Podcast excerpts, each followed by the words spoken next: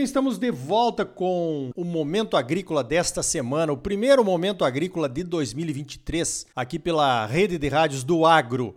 O oferecimento é do Sistema Famato Senar, Sistema Sindical Forte e Agropecuária Próspera. Olha só, Nada melhor do que entrarmos no primeiro programa de 2023 falando de futuro, falando de expectativas, falando de sustentabilidade, falando de produção agropecuária, produção agrícola. Para isso eu chamei o doutor Alexandre Nepomuceno, chefe-geral da Embrapa Soja, para começar esse ano bem, falando de coisas positivas, a Embrapa Soja lançou um vídeo sobre os quatro pilares para a sustentabilidade da soja brasileira. Eu vou começar perguntando para o doutor Alexandre que pilares são esses. Bom dia e feliz ano novo! Feliz ano novo, Arioli. É sempre uma satisfação estar aqui no teu programa. Bom, são quatro pilares, na verdade, que a Embrapa, a Embrapa Soja especificamente, já vem trabalhando aí há 50 anos, né? Agora em 2023 a Embrapa completa 50 anos, meio século, né? E sustentabilidade não é, não é coisa nova para nós, né? mas cada vez está mais importante mostrar isso. E, e, nós aqui na Embrapa Soja, né, no Centro Nacional de Pesquisa de Soja, temos 10 equipes aqui, né, com diferentes áreas do conhecimento, a entomologia, fitopatologia, manejo do solo, mas quando você olha, todas essas áreas atuam de forma transversal, né? E essa forma transversal, quando a gente começa a analisar, ela nos dá esses quatro grandes eixos, né? Um deles é os dos bioinsumos, né? Uh, a gente usa bioinsumos na agricultura brasileira aí há, nas últimas três, quatro décadas, né? Na soja, especificamente lá o baculovírus anticárcia, o próprio Bradyrhizobium aí para fixação biológica de nitrogênio, mas o Brasil aí tem 20, 25% da biodiversidade do planeta e a gente tem que aproveitar isso cada vez mais, né? Então, os grandes eixos é usar cada vez mais esses micro-organismos para ajudar, como bioestimulante para aumentar o sistema radicular, micro-organismos, né, fungos, bactérias e vírus para controle de, de, de, insetos, de ervas daninhas, de, de, doenças também, uh, micro-organismos que ajudam a solubilizar, por exemplo, fósforo, potássio, a gente viu aí a crise dos fertilizantes que a gente teve aí nesse, nesse último ano, né? Então, um dos eixos é aproveitar essa biodiversidade, então a gente chama do eixo dos bioinsumos, né? Um outro eixo bastante importante, né, é toda essa questão de, da sustentabilidade, mas não adianta só chegar e mostrar uma foto do plantio direto aí para os países que nos cobram né, essa questão de sustentabilidade. A gente tem que mostrar em números. Foi por isso que a gente criou aqui na, na Embrapa Soja também esse eixo da soja baixo carbono, né? Então é um projeto que a gente está fazendo em parceria com o setor produtivo, né? Tem sete empresas do setor privado trabalhando conosco, estão a Bung, a Cargill, a Bayer, a UPL, a Coama e a Cocamar, né, as maiores cooperativas aí da, da, América Latina, a GDM, que é uma empresa de sementes, né, e nós temos aí 18 unidades da Embrapa participando com mais de 40 pesquisadores, que é parametrizar em números, né, tipo mostrar que um plantio direto bem feito, ele consegue sequestrar carbono aí na faixa de 3, 4, 5 toneladas de CO2 equivalente por ano, né, por hectare. Né? Quando a gente faz a fixação biológica de nitrogênio bem feita, a gente consegue de emitir, eh, deixar de emitir para a atmosfera. O ano passado aí plantamos 42 milhões de hectares de soja, a gente deixou de emitir mais de 200 milhões de toneladas de CO2 equivalente para a atmosfera. O manejo integrado de pragas, aqui no Paraná, a gente reduziu ano passado, uma parceria da Embrapa com o IDR aqui, né, o antigo IAPAR, reduzimos aí pela metade o uso de inseticidas. Então você entra uh, metade das vezes na lavoura, então é metade do combustível diesel, diesel que você usa, é metade do inseticida. E para produzir inseticida você tem um, uma emissão de carbono. Mas a gente tem que mostrar isso em números, viu, Arioli? Então um, um outro eixo é o da soja baixo carbono que a gente está os nossos parceiros do setor privado, do setor público, estamos construindo isso para parametrizar e, mostrar isso em números aí para quem nos cobra tanto, né? O outro eixo é o, talvez o mais famoso é o da agricultura aí 4.0, 5.0, né, que é a transformação digital no campo, né, que é usar as tecnologias digitais para ajudar no poder de decisão do, do produtor. Né? Aqui, por exemplo, na Embrapa Soja, nós temos uma fazenda completamente conectada, né, com experimentos aqui com mais de 40 anos, que estão sendo usados aí pelos nossos parceiros para desenvolver seus algoritmos, né, seus equipamentos de, de, monitoramento de lavouras em tempo real, testar diferentes sistemas de, de imageamento, né, de sensoramento remoto, né, para identificar doenças, deficiências nutricionais e tudo isso numa palma da mão, por exemplo, no aplicativo para o produtor. Então esse eixo aí o da, do da agricultura digital, é um que a gente está trabalhando muito pesado também, envolvendo todas essas equipes aí da, do Centro Nacional de Pesquisa de Soja. E o último, né, Areoli, é o eixo da genética avançada, é trazer para o desenvolvimento da nossa agricultura, principalmente na cadeia produtiva da soja, as técnicas mais avançadas de desenvolvimento genético. É, por exemplo, a seleção assistida por marcadores moleculares em alta performance. Não é usar somente um ou outro gene, é usar um genoma inteiro da, da, da, soja, ou do milho, do algodão, no nosso caso aqui da soja, como marca molecular, né? E espremer do genoma o máximo possível de eficiência em termos de produtividade, resistência a doenças, né? Olhar todos os genes ao mesmo tempo. E as técnicas modernas de sequenciamento nos permitem isso, né? As técnicas modernas de bioinformática nos permitem isso.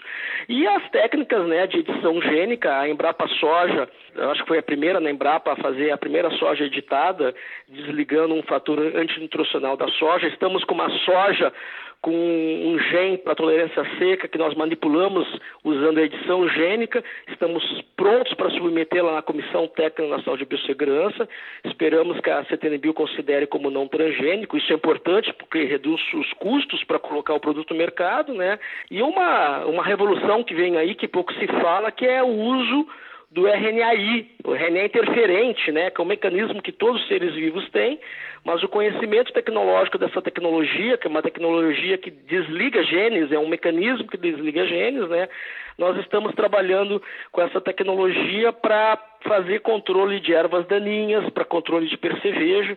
Então, a Embrapa Soja vem trabalhando aí, né, em parceria com as outras unidades uh, da Embrapa, com as universidades, com os parceiros aí do setor privado, né, para ah, trabalhar esses quatro eixos, né, de uma maneira que traga toda essa tecnologia, toda essa inovação e que o nosso produtor esteja sempre na vanguarda com as técnicas mais eficientes, ajudando a manter essa sustentabilidade aí econômica, social e ambiental, né? Não adianta só uma ou outra. Nós temos que ter esses três pilares da sustentabilidade vindo.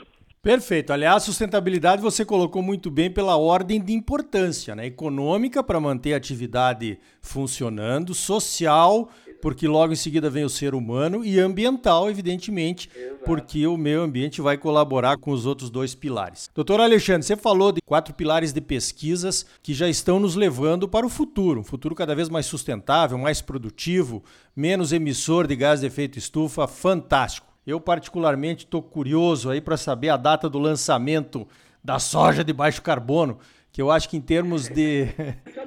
passado, né, a Arioli com ela, é, é, é, é, bastante complexo, né, envolve uma série de, de, de, situações, né, uma série de metodologias.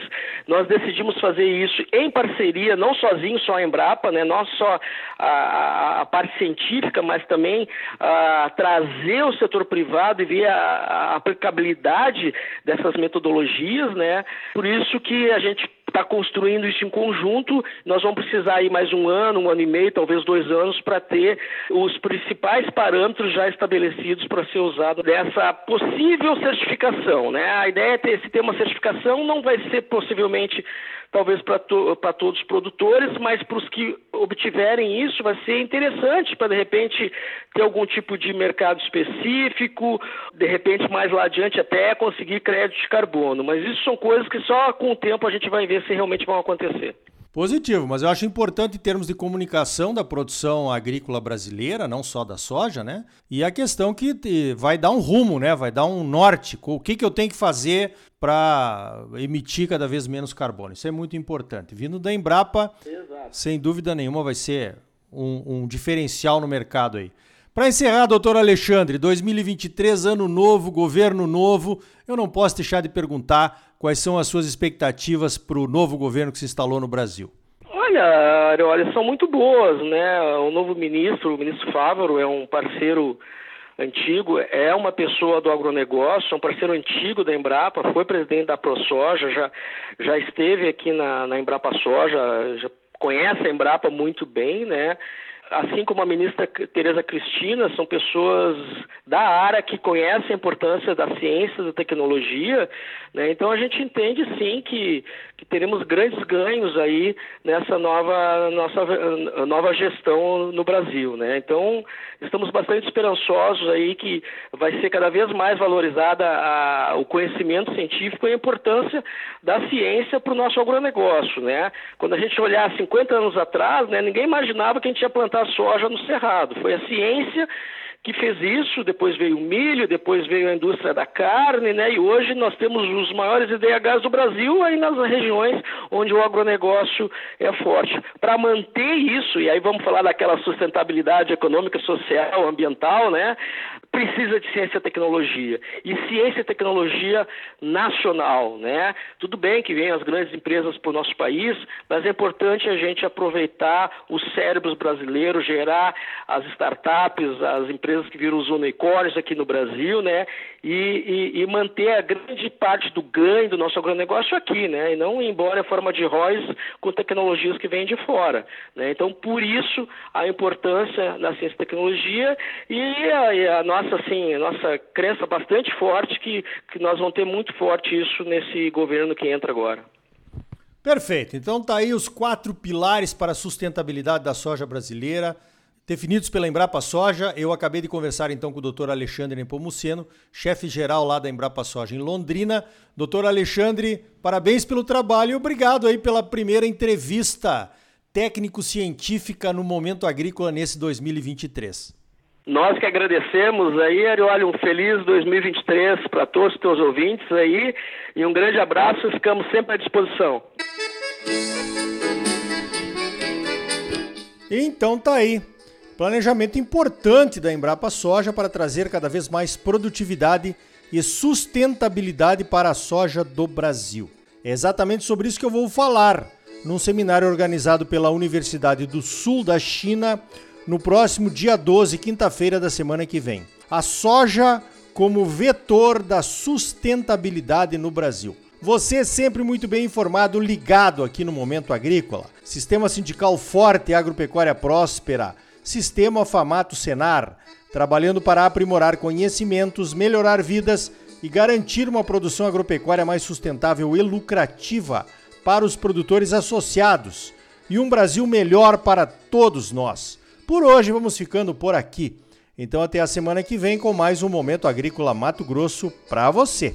Até lá e um feliz ano novo!